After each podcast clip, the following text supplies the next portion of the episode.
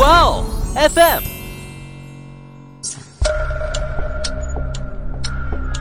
事件众说纷纭，案情扑朔迷离。思彤邀你一起走入案件现场，在娓娓道来中，用身临其境之感还原案件真相。他们希望独立自主的愿望日益变得强烈，犯罪呈现了一种低龄化的趋势。那这个青少年时期呢，他们对社会的辨别能力呢，又是比较弱的，自我的控制能力又差。那这八类重罪呢，就是故意杀人、故意伤害致人重伤或死亡、强奸、抢劫、贩卖毒品。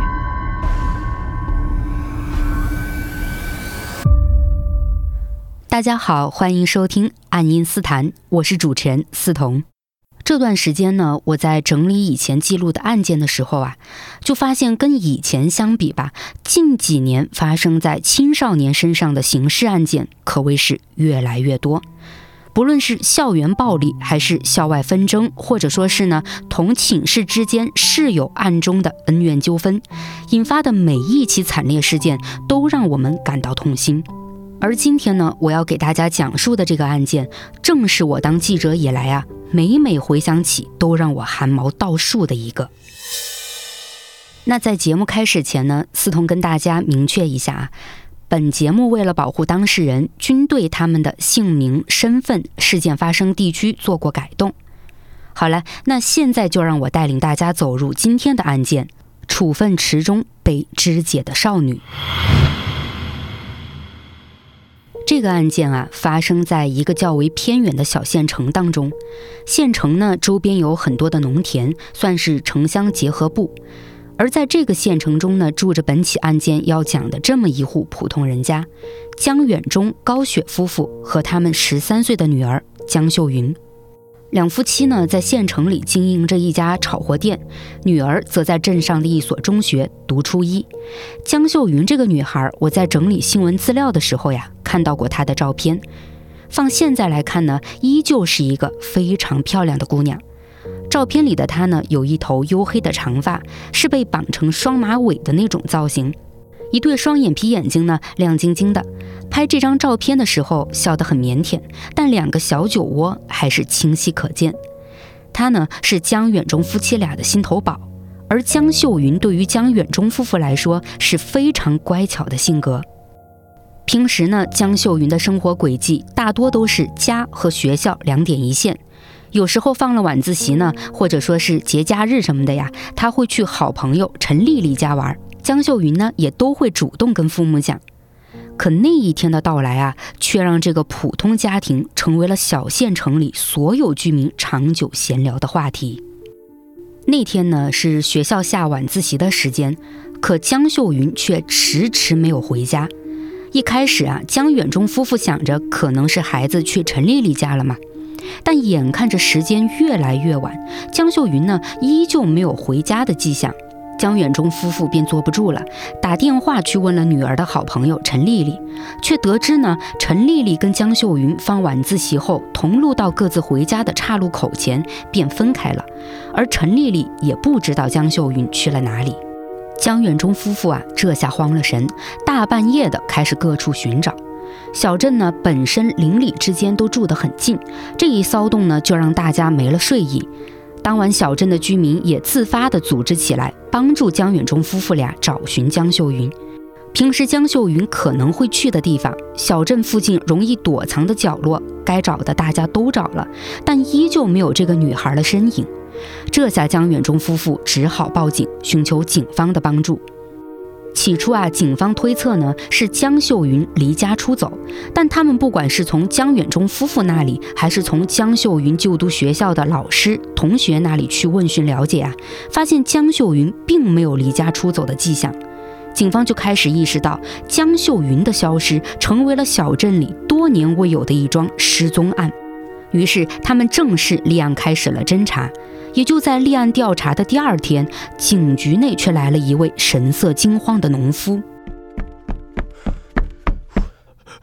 不，不好了，死人，死人了！大爷，你慢慢说，什么情况？哎呦，太可怕了！魂都给我吓没了。我我家处分池里捞捞起来一截手臂呀。在这里呢，我先跟大家讲一下这个处分池。处分池呢，就是农家人用于储存腐坏的食物或者排泄物的池子，主要功能是用来给自家农作物施肥。当时农家人的处分池啊，都是挖在自家农田边的，也是方便平时灌溉。加上当地人呢都知道那些池子是干什么用的，也自然都不愿意去靠近嘛。所以大多数时候呢，农家人并不需要对处分池做很严密的遮挡，最普遍的也就是在处分池的上面啊搭一层透明的塑料薄膜。那再说回这个案件，当警方得到这个消息后啊，都警觉起来，他们立刻组织警员前往了那个处分池。当然，小镇上没有一件事情能藏得住，所以处分池里发现人手臂的消息一下就人人皆知。警方刚拉好警戒线，周边的村民还有小镇里的居民也都赶了过来。我后来为了更详细的了解这起案件啊，还对当时在现场围观的群众进行过走访。哎呦，当时就是臭，空气里不知道是粪池的味道还是尸体的味道，好些个围观的都吐了。我还看到有警察也在吐。哎呦，太惨了！我现在想起来都怕。当时警察在处分池里捞的差不多了。我远远的看吧，应该是把人拼出来了。江远忠夫妇他们进到现场之后啊，他老婆直接就晕过去了。那大家都明白了，捞出来的就是江秀云。我跟你说啊，当时那个女孩的头啊，是靠脖子的一块皮连着的，刚从池子里捞出来，脑袋就掉了。如此毫无人性杀害江秀云又分尸扔至处分池的人，到底能跟这个十三岁的初中女孩有什么深仇大恨呢？难道是江远忠夫妇做生意的时候得罪了什么心狠手辣的人吗？警方当时啊，先从两个大人的人际交往上着手。可卖炒货的生意哪里会有什么激烈的商业竞争呢？而且小镇上啊，各个商家也都和睦相处。再说江远忠夫妻俩呀，平时也没跟镇上的任何人结过仇。这针对江远忠夫妇的仇杀，在一系列的调查后被警方排除。另一个侦破的落脚点呢，便放在了江秀云身上。杀人又分尸，这种极其残忍的手段，是否来自于情杀呢？可这疑问啊，一被警方提出，江远忠夫妇便直说不可能。但在学生时代呢，大家其实也都知道嘛，小孩子很多心事啊，其实是不可能袒露给父母的，而最能清楚自己秘密的，当然也只有好朋友了。警方呢，便决定在陈丽丽那儿了解情况。当时吧，这个小镇上的分尸案闹得沸沸扬扬，很多媒体也都赶过去了。我因为单位级别要高一些，就较为幸运的比其他媒体最先得到警方可公布的信息。据负责该案件的警官透露呢，他们去陈丽丽家了解情况，却并没有想象的那么顺利。主要是因为陈丽丽的父母不太配合，特别是陈丽丽的爸爸陈恒，情绪呢较为激动，说是担心警察问太多，影响到自己女儿以后的生活。警方自然也是能理解作为父亲的这样的一个心态。毕竟江秀云跟陈丽丽一直都亲密无间，现在江秀云突然遇害，对陈丽丽来说一定是留下了心理创伤。但好在啊，经过警方长时间的开导，总算做通了这一家人的心理工作。而接下来呢，对陈丽丽的询问啊，也让警方明白没有白费功夫，因为他们从陈丽丽这里啊有了重要收获。原来乖巧的江秀云是有男朋友的，这个男友呢叫金玉明，比江秀云大两岁，是镇上的小混混。平时呢，偶尔会在他爸的汽修厂啊帮忙修车。而在陈丽丽告知了警方这一信息的同时，在一旁陪同的陈恒也顿时回想起了一个重要细节。哎呀，呃，这么一提，我是想起来了，就当天晚上，我们大家不都帮江远忠找他女儿吗？我和老婆呀是碰见过金宇明的，在哪碰见的？金宇明当时有什么反常的地方吗？我如果没记错的话，他当时是从通往处分池的那条路上往回走。我看他整个人好像挺暴躁的。啊哦啊，对了，他脸上还有伤。就这样啊，警方毫不迟疑地拘留了金宇明。据办案的警官透露呢，他们去到金宇明家中的时候，他正躺在自家卧室的床上，一副萎靡不振的样子。从整个状态来看呢，似乎江秀云的死对他打击异常的大，而金宇明也非常配合警方的调查。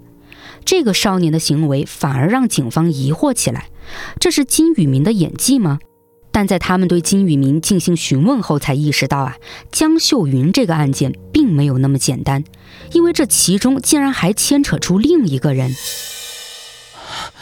对秀云做出这么残忍事情的，只有他，就是他，人面兽心，骗个老师。哎哎哎，金宇明，你跟我们好好说，从头说。就是那天晚上，我是见了江秀云。我约她出来是告诉她，我计划去省里打工。然后呢？你们发生争执了？没有，没有。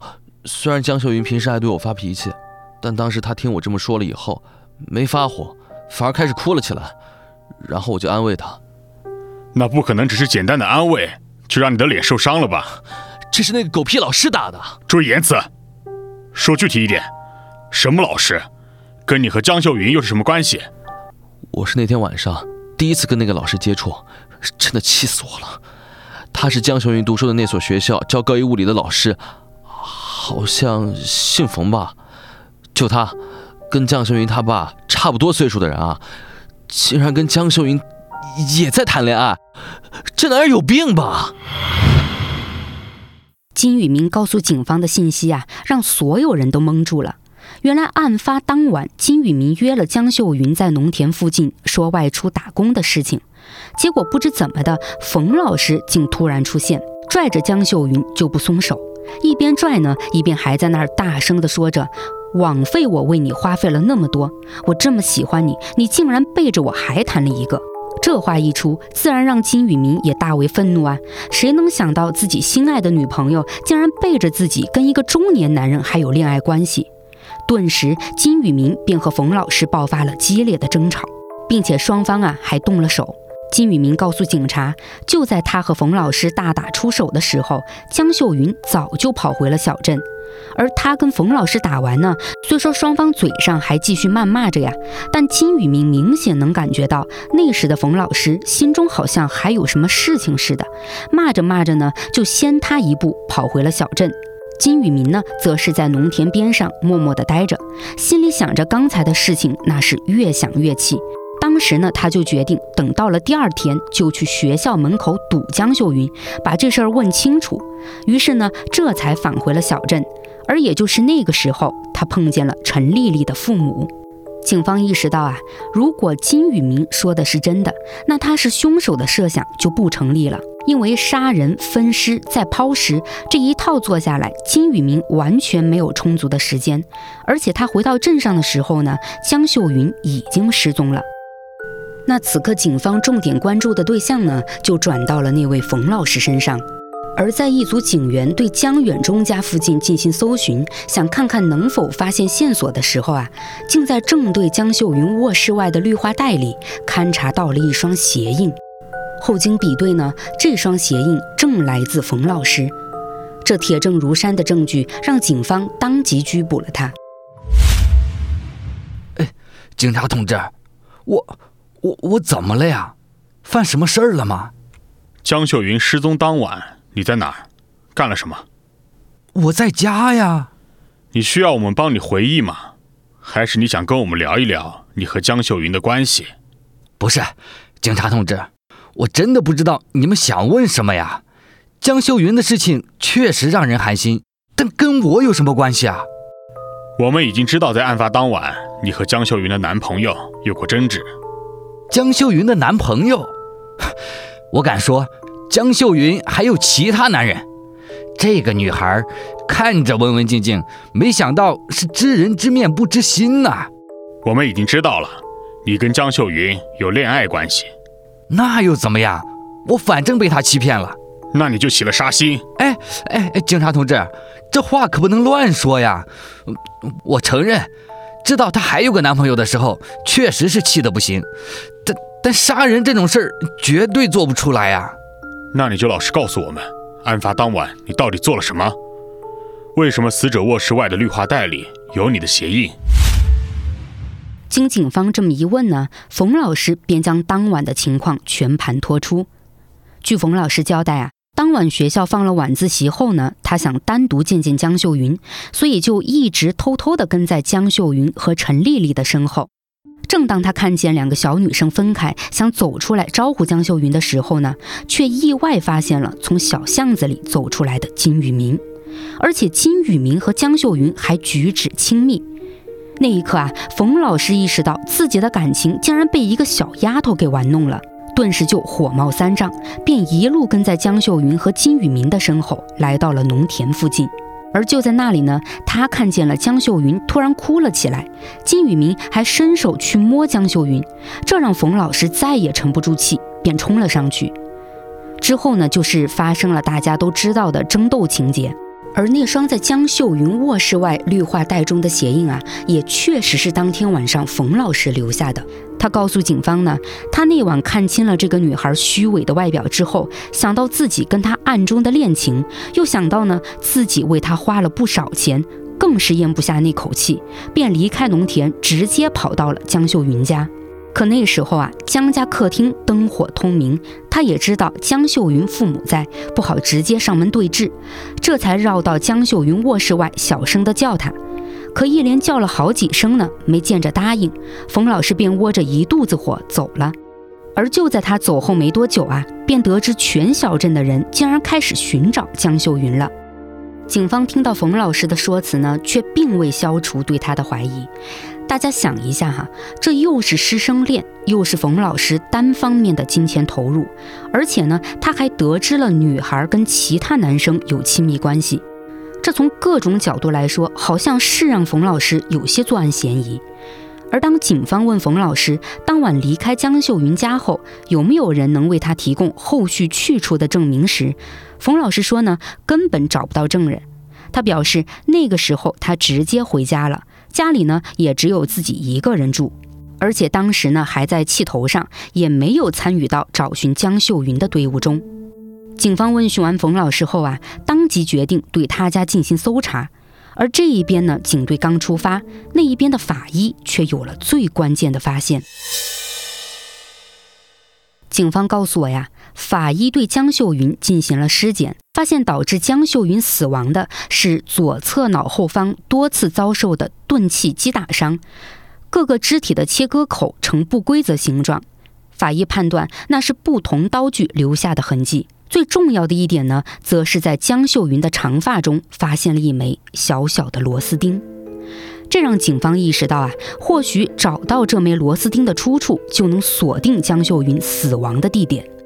小镇呢，虽然就那么大个地方哈，但要找同类型螺丝钉，却让警方意识到了艰难。警方决定呢，先缩小搜索范围，从镇上的五金店着手。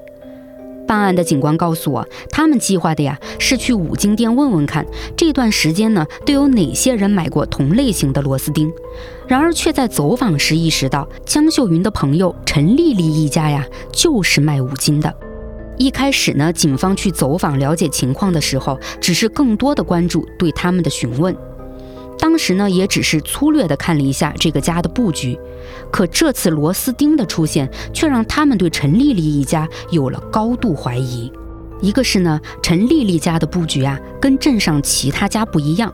就拿江秀云他们家来说吧，自家铺子呢和居住点是分开的，一个在街这头，一个在街那头。但陈丽丽家呢，却是店铺和住房为一体，店铺是一楼，卧房在二楼。另一个呀，则是这一次警方到达陈丽丽家，对陈恒询问了螺丝钉后，发现陈恒的状态有些不对劲儿，特别是眼神会时不时的往二楼上飘。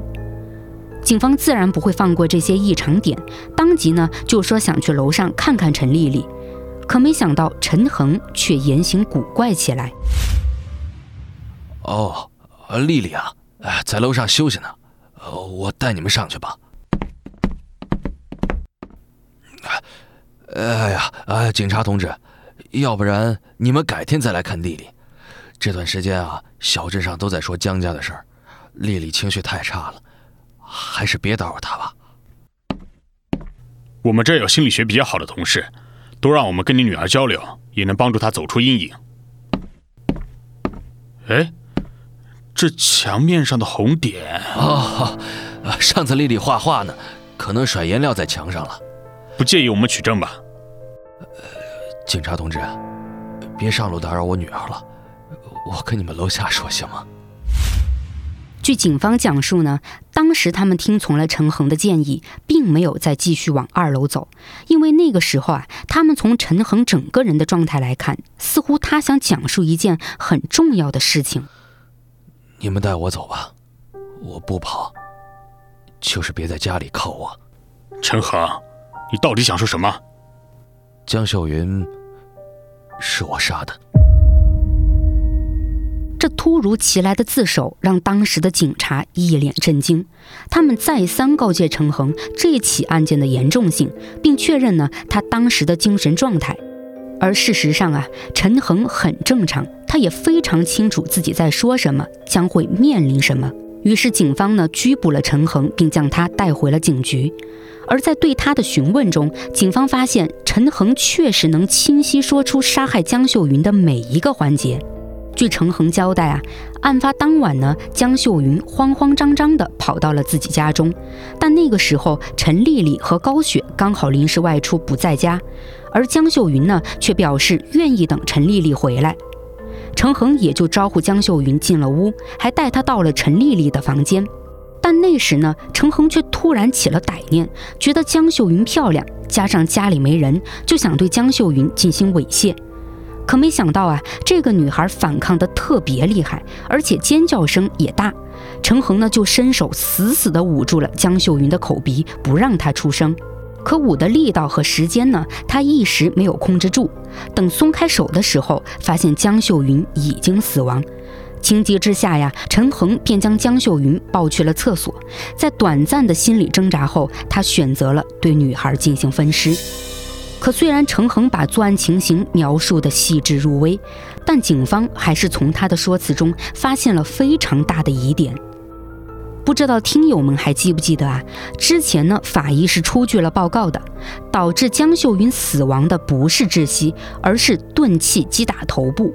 那显然陈恒在江秀云死亡的事情上撒了谎，但警方呢也没有戳破这个漏洞，转而开始对陈恒家进行了搜查。这一搜查却让警方意识到，当晚在这个普普通通的家庭里发生了异常可怕的事情。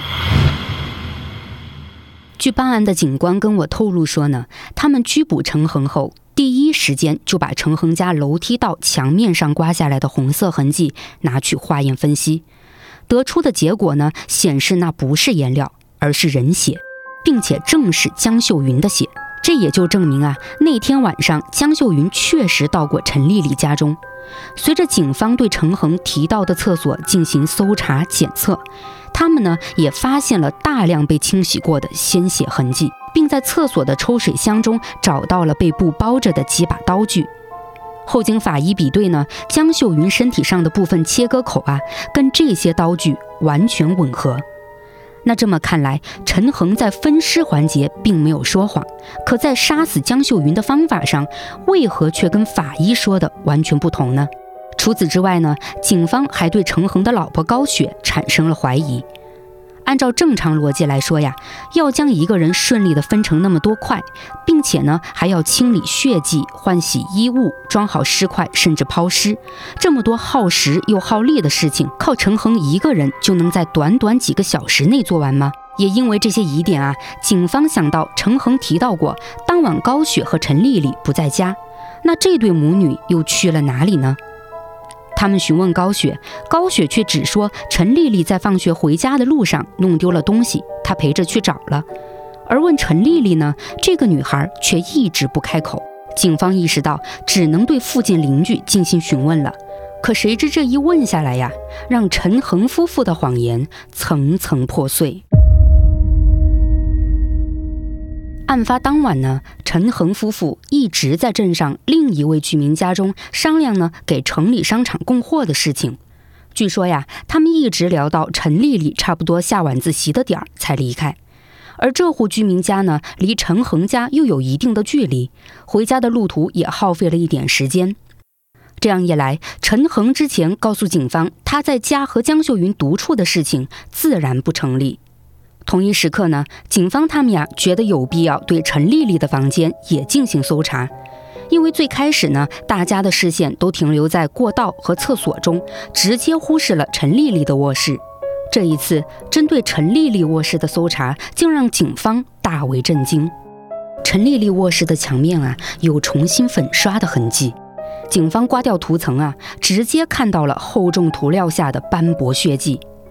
不仅如此呢，警方还在陈丽丽的床下最靠里的位置发现了一小截木头块，而最重要的是啊，这块木头上还有半截血色指纹。后经比对呢，这半截指纹来自陈丽丽。种种迹象证明，陈丽丽的卧室其实是案发的第一现场，并且那截木头块啊，很有可能正是从杀死江秀云的凶器上掉落的。可奇怪的事情却发生了。办案的警官告诉我啊，当他们把这些所有的证据摆在陈恒夫妇面前的时候，问他们呢，陈丽丽知道多少，是否跟这次案件有直接关系？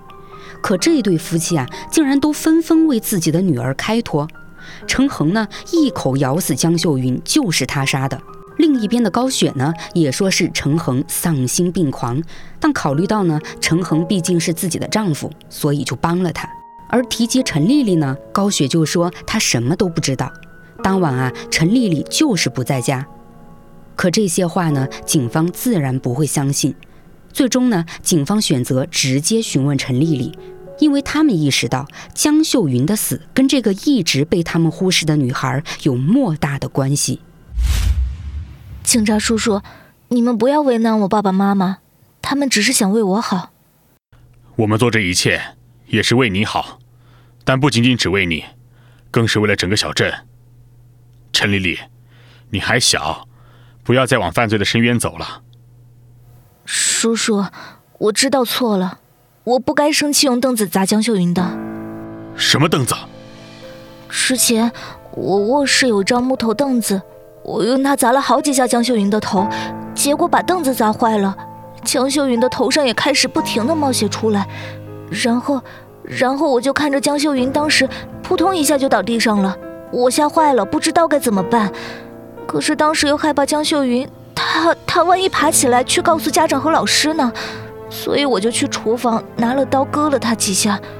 这个时候我爸爸妈妈刚好回来，他们看见了，就就就为了我，说是不能毁了我的前途和未来。之后妈妈就在我房间里收拾。爸爸就把江秀云扛出房间了，后面发生了什么我就不知道了。爸爸妈妈把我锁在房间里，不让我出门。听到这里呀，你可能疑惑起来了：这什么仇什么怨，让十三岁的女孩会对自己的好朋友下如此狠手呢？我当然也向警方做了了解，陈丽丽和江秀云呢，在所有人眼中确实都是关系非常亲密的好朋友。可就是这样亲密的关系啊，让江秀云在两人的接触中没有了边界感。她说任何话呢都不给陈丽丽脸面，而且啊，她还曾在班上当着所有人以开玩笑的态度同陈丽丽说：“你这段时间长那么胖，丑死了，我都不好意思说你是我朋友。”除此之外，据陈丽丽坦言啊，她发现呢，身边的人都特别爱跟江秀云聊天，自己总觉得是被江秀云压着，所以心里啊又嫉妒又不服气。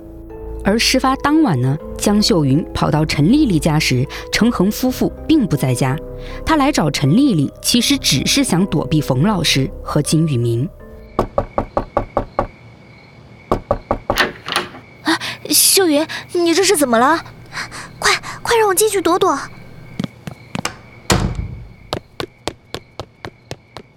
啊，发生什么事了呀？啊啊，躲进来就好了，还不是我男朋友金宇明啊？嗯，其实我一直没跟你讲，但我现在告诉你，你可不能说出去啊！什么呀，这么神秘？我绝对不会说出去的。教高一物理那个冯老师，你知道吧？我跟他谈了快半年了。我去，你不会吧？那不然呢？你以为平时我俩出去玩花的那些钱还真是我攒的呀？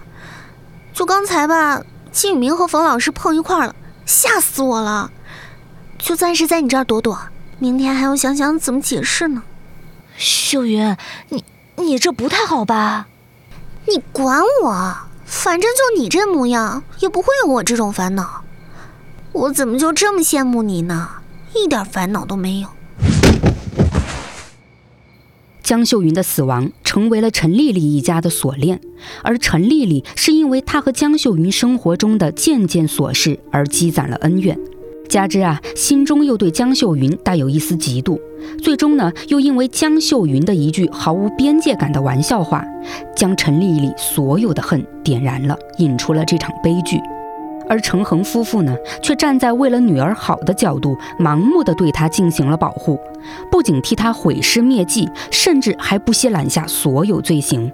可真相依旧被揭开。但这个案件啊，发生的时候比较早，当时法院呢对陈丽丽的判决是，她不满十四周岁，依法不追究她的刑事责任，但对陈丽丽进行收容教养三年。而江秀云的父母呢，不满判决，提起了上诉，但终审判决依旧维持了原判。那提到这样一个判决啊，其实让大多数人呢都不太能理解。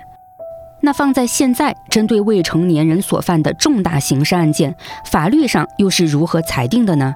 让我们听听北京中银成都律师事务所专职律师张慧的解析吧。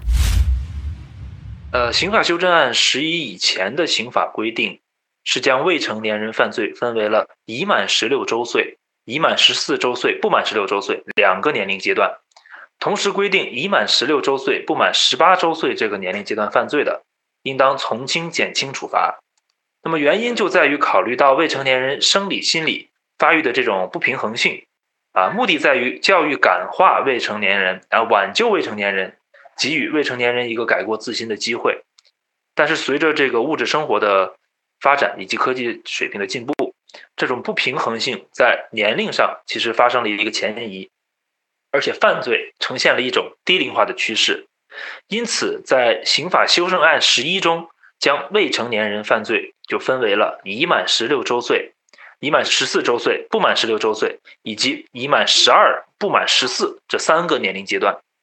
同时，对于已满十六周岁的人的犯罪，呃。理应负刑事责任，这个是刑法中明确规定的。那么，对于已满十四周岁不满十六周岁，对八类重罪是应当负刑事责任。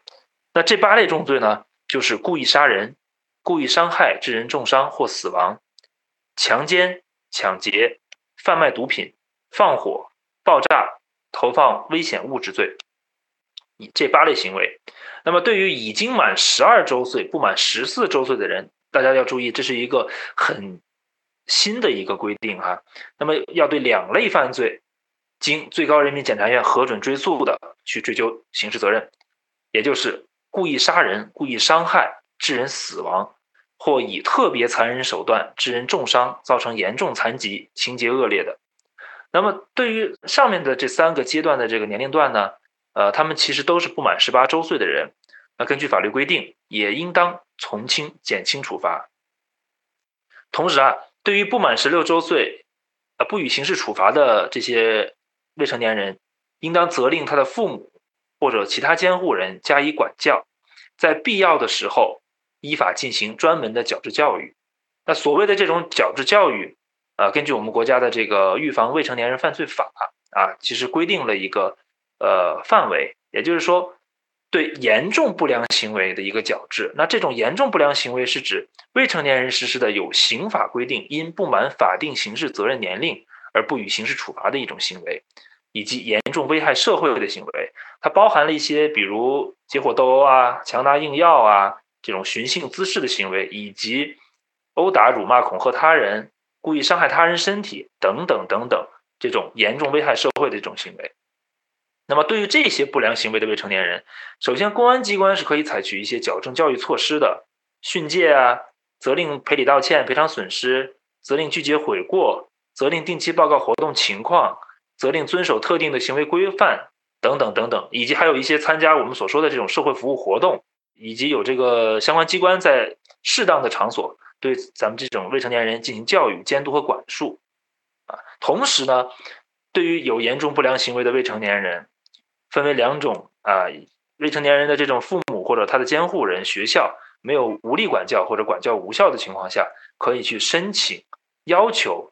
啊，将其送入专门的学校接受专门的教育，啊，以及对于未成年人实施刑法规定的行为，因为法定理由而不去予以刑事处罚的，那么经过专门教育指导委员会的评估同意，啊，那么会同公安机关，他们是可以对他进行一个专门的矫治教育的。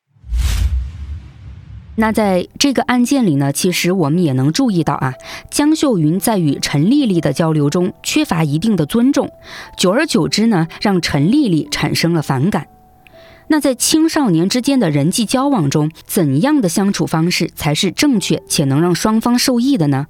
我们来听听四川右健关心心理咨询有限公司创始人、资深心理绘画疗愈师徐冰的建议吧。其实青少年啊，这个人际关系是非常非常重要的一件事情。我们青春期的时候，我们要面对三大压力：第一个就是我们的学习压力，第二个就是我们的这个容貌焦虑啊，青少年他对自己的容貌格外在意。那第三个最大的问题就是人际关系。那么青少年随着年龄的成长，独立自主意识增强，他们希望独立自主的愿望日益变得强烈。社会交往、开展密切的伙伴关系，就是青少年的一种精神需求。而且随着他从初中到高中，他的整个人际关系需求量是逐渐递增的。所以啊，这些人际关系就会给青少年带来一些烦恼。那人际关系的压力而烦恼的年轻人，一般会表现为什么呢？自卑呀，过分的留意他人的评价，简单的遭到一些损伤，包括一些虚荣心强、怕丢面子等等。那这个青少年时期呢，他们对社会的辨别能力呢又是比较弱的，自我的控制能力又差，而且呢，青少年又好奇，他的模仿性又很强，所以使他们很容易受到同伴或者不良社会风气的影响，而养成一个不良习惯和不良的嗜好。比如说，现在很多孩子沉迷于游戏，对吧？所以游戏里面一些暴力的一些场景，就会让他们在整个的这个现实生活当中也会去运用上。而且电脑上面的有一些呃内容，它也有可能会啊损害到我们青少年的一个这个心理健康。那么因此呢，作为家长、老师还有教育工作者，我们应该帮助青少年去改变一些不恰当的这些认知和态度，而且要引导青少年怎么样去嗯获得一个非常良好和谐的人际关系。那么，首先我们要获得这个好的关系，我们要认识一下人际关系里面的障碍。我刚刚说到的有自卑、自傲、自私、恐惧、封闭、嗯害羞、嫉妒，还有逆反。那么，包括我们跟老师之间，对吧？学生跟老师之间的不信任、不理解，然后老师如果缺乏理解、耐心和爱心，又不能给予指导，那么学生就会更加的失望，也会跟老师发生冲突。那同学之间呢，也是希望得到什么呀？相互的支持、接纳、理解和信任。如果同学关系不融洽、紧张，那么同学就会流露出一些孤独感。嗯，这样子的话也会影响他的一些人际交往，包括还有孩子跟父母之间的，对吧？现在父母有民主的，有专制的，那各种的家庭带给孩子的影响也是各不相同。那么在这个里面，我们怎么样可以让我们的人际关系能够达到一个和谐呢？第一点啊，我们需要去悦纳自己，正确的认识和评价，接受自己是保持自身心理健康的前提。那么第二个呢，我就要求大家需要主动的去交往，人际关系是否和谐，自己能否为他人所接受，也直接影响到自己的心理健康。所以呢，我们要更加积极的去与他人交往，不逃避，也不孤守，积极的把自己融入到群体当中。那第三个呢，就是要真诚而热情。人们普遍的这个自尊的需求，只要有自尊心高度满足的情况下，才会产生最大限度的愉悦。那第四个呢，就要善于倾听了。倾听啊，一定是沟通的第一个最重要的方式啊。那所以说我们在倾听的过程当中呢，尽管我们没有说话，但是足够的尊重和欣赏也能够得到别人的认可。那第五个呢，就是尊重规则。人际交往中呢，我们应该注意了解对方的群体规则。不同的群体有不同的规范，对其成员的影响也是不同的。第六个啊，这也是我经常给大家讲到的，就是要换位思考。生活中呢，不可能万事如意，挫折在所难免。如果在人际关系当中，我们善于用理智来控制强烈的感情，一方面呢，我们需要多角度的去思考问题，不要钻牛角尖；另一方面呢，要进行这个。心理的换位，在思考的过程中，让自己冷静下来，然后采取积极理智的行为，避免一时冲动啊，产生一些消极的情绪。这个案件啊，让我看到了一粒渐渐凝聚恶意的种子在少女的心中生根。来自父母无原则的保护，则让这颗恶的种子长出了獠牙，最终呢，导致了两个家庭的悲剧，两个女孩无法挽回的未来。人际交往可能看似只存在于成年人当中，但其实啊，这种关系圈也在幼小的孩子之间慢慢成型了。人际交往是简单的，又是复杂的。善良、真诚、互相尊重和有边界感的去对待每一个朋友，才是让友谊持久的方法。也希望为人父母的你能早早的将正确的交流方式告诉孩子。那今天的案件呢，就讲述到这。感谢你订阅本档案件纪实类播客节目《爱因斯坦》，让我们在节目中一起走入案件现场，用身临其境之感领略案件真相。我是主持人思彤，下期再见吧。